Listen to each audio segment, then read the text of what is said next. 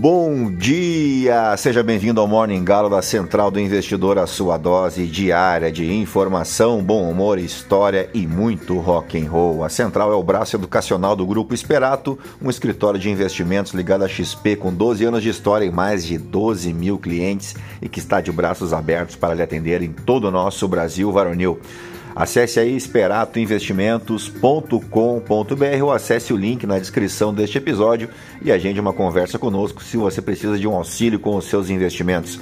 O meu código de assessor na XP é o 36194 e claro, será um enorme prazer cuidar da tua saúde financeira.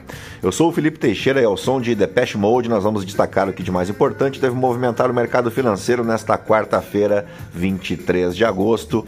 Faltam 130 dias para acabar o ano e 9 dias para a Expert XP, o maior festival de investimentos do mundo.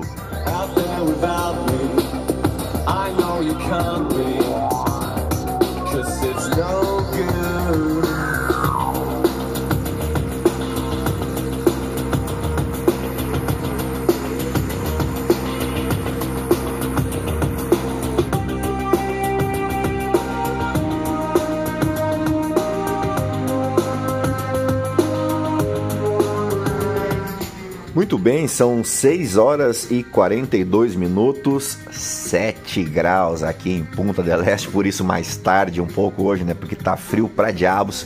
Hoje é Dia Internacional de Combate à Injustiça e por injustiça você pode considerar a condenação de um inocente, a discriminação de qualquer pessoa, seja pelo sexo, pela cor da pele, pela raça, pela religião, pela sua condição social ou por sua orientação sexual e pode se dar também através do abuso abuso de poder, pela exploração do trabalho, por calúnia, difamação, por notícias falsas, né, que é a moda do momento, entre outros. Também é dia do internauta, data escolhida para homenagear a internet e seus milhões ou bilhões de usuários. É o 23 de agosto, mês em que se comemora também o surgimento da World Wide Web, o famoso www, né, que de acordo com alguns fanáticos religiosos seria uma referência ao 666, né, o número do diabo, porque o W em hebraico é representado pelo 6 e tal né? Essas maluquices aí desses doidos da internet. Mas a verdade é que, em virtude dessas letras, que se torna possível o acesso à rede mundial de computadores de forma ágil, simples e eficaz. Também é dia do aviador naval e da Intendência da Aeronáutica. E agora sim, depois de embevecer vocês com tanto conhecimento, vamos direto ao que interessa. Mas antes, se você gosta do conteúdo aqui da Central, nos ajude compartilhando com um amigo, uma amiga, para somar aos mais de 1.500 ouvintes diários que não se misturam com a jantalha. Você pode me seguir também no Instagram, no Felipe ST. Não esquece de clicar no coraçãozinho, seguir nosso podcast e avaliar a gente com as 5 estrelas se você me ouve pelo Spotify. É isso aí, gentalha, gentalha, gentalha, vamos operar.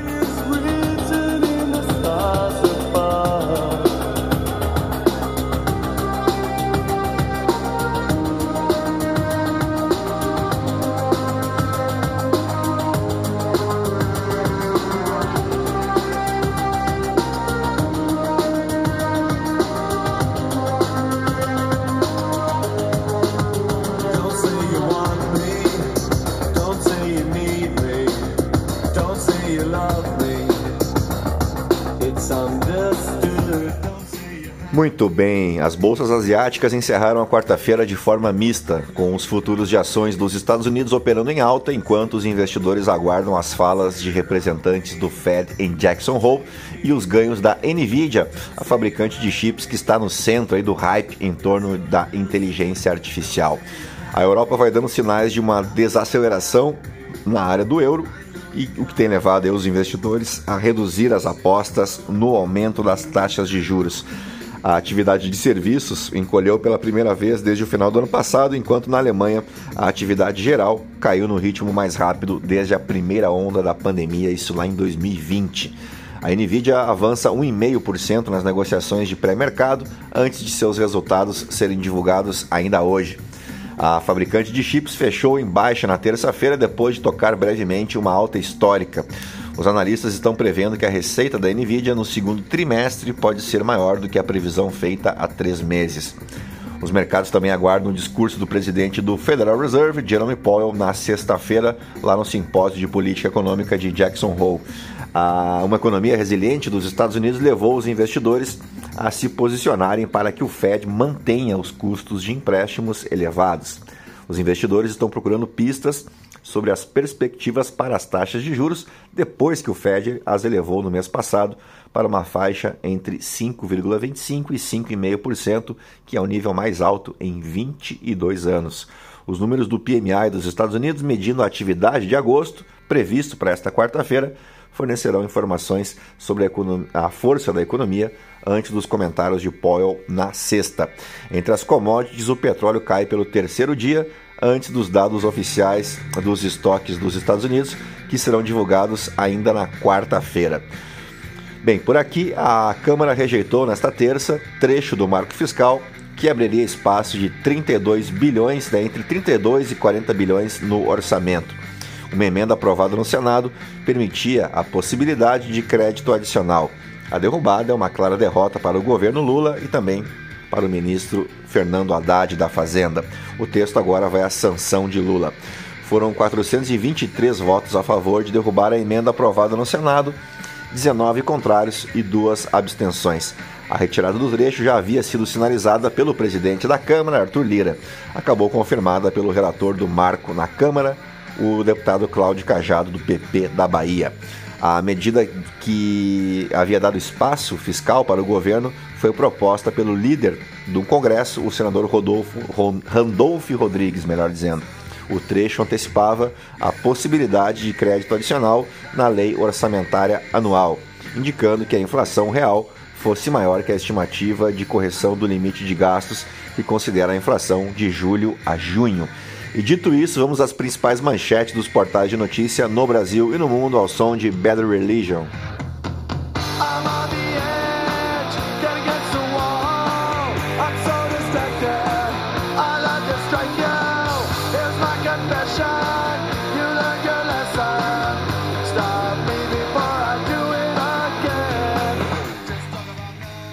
Vamos lá, começamos pelo Estadão. São Paulo amplia a liderança em ranking de competitividade. Veja a posição de cada estado.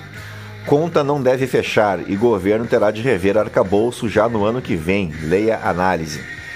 Polícia Federal intima Bolsonaro, Michele, Wassef e Cid para depoimento simultâneo sobre joias. Que gangue, hein? Bolsonaro faz. Ah, não, essa aqui não é. Bom, Bolsonaro faz harmonização dentária em meio a escândalo de joias. Veja antes e depois. É muita falta de notícia, né? Criminalista renuncia à defesa de Michele Bolsonaro no caso das joias sauditas. O problemático jogo de poder da China na cúpula do BRICS. Governo Lula insistirá com taxação de offshores e Congresso deve dar aval.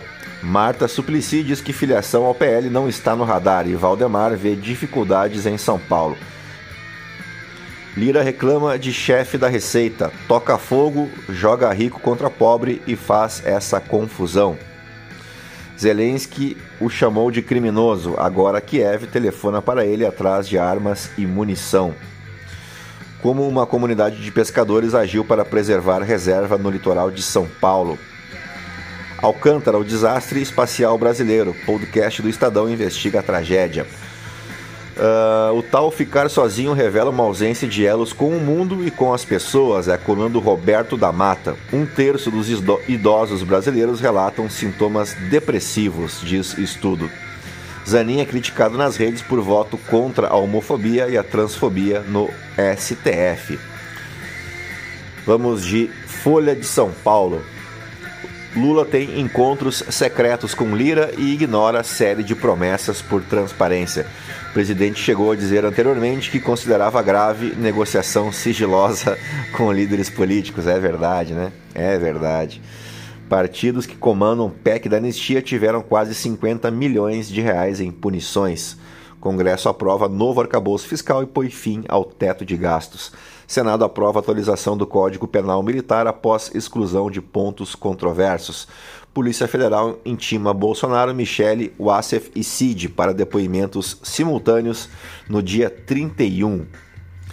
Incêndio de grandes proporções atinge indústria química na zona norte de São Paulo. Zambelli pode perder mandato, ficar inelegível e ser presa se condenada no STF. São Paulo deve ter gangorra de temperatura que vai cair de 33 para 13 graus em três dias. Que loucura! Vamos para o valor econômico. Câmara aprova novo arcabouço fiscal. Despesas de Fundeb, Fundo do Distrito Federal ficam de fora. Fundeb e Fundo do DF, tá? AGU, avaliação da área sedimentar é dispensável para licenciamento na margem equatorial. Vamos, Gerdau e Volkswagen Caminhões se unem para renovar caminhões. CPI da Americanas, Real diz que não viu indício de participação de Lehman, Sicupira e Teles no rombo. Como não existe nada sem juros, conta está sendo paga de outra forma, diz Campos Neto sobre cartão. Credores do Cruzeiro do Sul obtêm vitória em caso de 860 milhões de reais. BTG Pactual anuncia aquisição de 100% da Magnetis. Vamos de O Globo. Vera Magalhães, pressão técnica submarina irá além do petróleo no Amazonas. Hélio Gaspari, governo tenta adoçar a tunga do imposto sindical. Bernardo Melo Franco, ao dar ministério à Fufuca, Lula mostra a lira que chantagem funciona. Zeina Latif, é preciso falar de reforma política e vencer a resistência do Congresso. Aras vê Moraes como empecilho de sua recondução na PGR. Ministros de Lula privilegiam redutos eleitorais com recursos herdados do orçamento secreto. Cid vai depor na CPI dos atos de 8 de janeiro, mas ficará de boca fechada, é colando Lauro Jardim. Mesmo após condenação, Bolsonaro enfrenta outras três ações no TSE sobre 7 de setembro. Entenda. Uh, vamos para o Poder 360. Polícia Federal intima Bolsonaro e Michele a depor simultaneamente sobre joias. Câmara aprova a medida provisória que aumenta o salário de funcionários públicos. O governo enviará nova MP e projeto sobre taxação de offshores. Política industrial promete destravar crescimento do país. Fundeb e fundo do DF são mantidos no teto de gastos. Leia como votou cada deputado, entenda as alterações no Senado e da Câmara no marco fiscal. Estados Unidos temem que a Argentina dolarize a economia, diz Massa.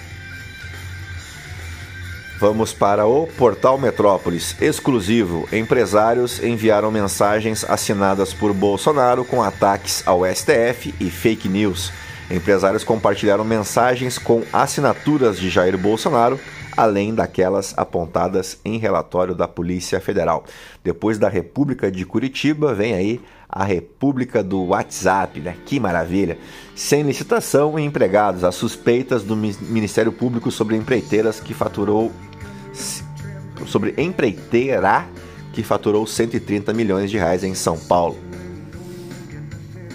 o guru que tem levado Lula a cutucar os Estados Unidos e as demais potências do Ocidente. Após marco fiscal, quais os pepinos a serem resolvidos no orçamento? Igor Gadelha, petistas querem imposto sindical para mitigar reforma trabalhista. Vamos para o The New York Times. Batalhas legais começam no caso contra Trump e aliados na Geórgia. Legisladores estaduais se movem para proibir propriedades, é, terras de propriedades chinesas, é o destaque do The Washington Post. No Financial Times, empresas de private equity entregam empresas em dificuldades a rivais. Vamos para os aniversariantes do dia. O 23 de agosto marca o nascimento de Luís XVI, que foi rei da França de 1774 até ser deposto em 1792, você sabe, durante a Revolução Francesa, Luís XVI que foi executado no ano seguinte, em 1793, ao ter a cabeça arrancada na guilhotina junto de sua esposa, a Maria Antonieta, né, que não tinha nada a ver com a história, coitadinha. Seu pai, Luís Delfim de França, era o filho herdeiro do rei Luís XV. Como resultado da morte de seu pai, em 1765, Luís se tornou rei e sucedeu seu avô em 1774. Quem também aniversariava em um 23 de agosto era Eugene Curran Kelly, o Gene Kelly, dançarino, ator, cantor, diretor, produtor, roteirista, coreógrafo e cambista de ingressos no Maracanã, diria o Chapolin, né? É o Gene Kelly que não apenas estrelou, como coreografou e co-dirigiu com Stanley Donen alguns dos filmes musicais mais bem vistos das décadas de 40 e 50, incluindo o clássico dos clássicos, né, Cantando na Chuva, que ocupa a primeira colocação na lista dos 25 maiores musicais americanos de todos os tempos, idealizado aí pelo American Film Institute e divulgada em 2006. Para fechar, olha esse trio de aniversariantes aqui: Suzana Vieira, Paula Toller e Glória Pires, três grandes mulheres brasileiras, né, que gravaram seus nomes na história, cada qual aí na sua área de atuação e por coincidência, todas as três aparentam ter muito menos idade do que de fato tem, né? A Suzana Vieira está completando 81 anos, a Paula Toller 61 e a, a Glória Pires, a mais mocinha, está fazendo 60 anos, né? E tu acha que é só tu que fica velho. Nos fatos históricos, vamos para o ano de 1572, quando ocorria o massacre da noite de São Bartolomeu, que foi o dia em que o rei Carlos IX da França ordenou o assassinato de líderes protestantes em Paris, desencadeando uma onda de matanças que resultou no massacre de dezenas de milhares de huguenotes, como eram conhecidos os protestantes, especialmente os calvinistas em todo o território francês. Esse evento fez parte das guerras religiosas que ocorreram na Europa nos séculos 16 e 17, após a Reforma Protestante. O evento recebeu esse nome por ter ocorrido dois dias antes do dia de São Bartolomeu, quando Catarina de Médici, mãe de Carlos IX, ordenara a, o assassinato do almirante Gaspar de Coligny, líder huguenote que ela acreditava estar levando seu filho à guerra com a Espanha. No entanto, Coligny só ficou ferido e Carlos prometeu investigar o assassinato para aplacar os huguenotes enfurecidos. Catarina então convenceu o jovem rei de que os huguenotes estavam à beira de uma rebelião e este autorizou o assassinato de seus líderes pelas autoridades católicas. A maioria estava em Paris celebrando o casamento de Henrique de Navarra com a irmã do rei, a Margarida, que não é a namorada do Pato Donald, não. Quando o assassinato dos huguenotes começou, milhares de católicos parisienses aderiram ao movimento, claro que de forma muito cristã, como sempre, né? Carlos emitiu uma ordem real em 25 de agosto para suspender o massacre, mas seus pedidos foram simplesmente, simplesmente ignorados. As mortes continuaram até outubro, atingindo Rouen, Lyon, Bourges, Bordeaux e Orleans. Estima-se que cerca de 3 mil protestantes franceses foram assassinados em Paris e até 70 mil em toda a França. Mais uma vez, tudo muito cristão, né, pessoal? Acho que eles deviam perguntar, né, primeiro, qual a religião que você pratica, né? E depois eles assassinavam as pessoas porque eles eram muito religiosos, tá bom? Vamos para o ano de 1839 o Reino Unido capturava Hong Kong como base para se preparar para a guerra com a China. O conflito de três anos que se seguiu ficou conhecido mais tarde como a Primeira Guerra do Ópio, que tiveram como motivo principal o comércio da droga, que é derivado da flor de papoula e que tem efeito analgésico, sonífero e narcótico, cultivada na Ásia e largamente consumida na Europa e na América durante o século XIX. Eu realmente aconselho todos vocês a pesquisarem mais sobre as guerras do ópio, né, não apenas sobre a primeira, uh, que contou a, segunda já com a participação dos Estados Unidos, da França, né, porque se trata de uma das maiores canalices do mundo ocidental contra o Oriente e que explica muito, mas muito mesmo, muito dos ressentimentos que perduram até hoje. Infelizmente no cinema né, não temos muito material a respeito, tampouco alguma série grandiosa aí nessas gigantes do streaming, mas temos sempre a literatura e a própria internet aí com muito material bacana sobre as guerras do ópio. E por fim, e não menos importante, no ano de 1942, no contexto da Segunda Guerra Mundial, tinha início a Batalha de Stalingrado, simplesmente a maior batalha travada durante a Segunda Guerra ocorreu entre os exércitos alemão e soviético de julho de 42 a fevereiro de 43 e resultou na morte de aproximadamente 2 milhões de pessoas. O esforço gigantesco realizado pelos soviéticos e o esgotamento das forças dos exércitos alemães resultaram em uma vitória soviética fundamental para o destino do conflito. Já falamos muitas vezes sobre isso, né? Sobre a Operação Barbarossa. Então hoje vou poupá-los desta história e vou ficando por aqui. O nosso Morning Galo vai ficando no fim, vai chegando ao fim. Uh, e agradeço, claro, aos 1.500 ouvintes diários e convido vocês a curtir o nosso podcast e classificar a gente com as 5 estrelas, tá bom? Uh, eu volto amanhã com mais uma edição do Morning Galo. A todos um bom dia, bons negócios. Tchau, fui!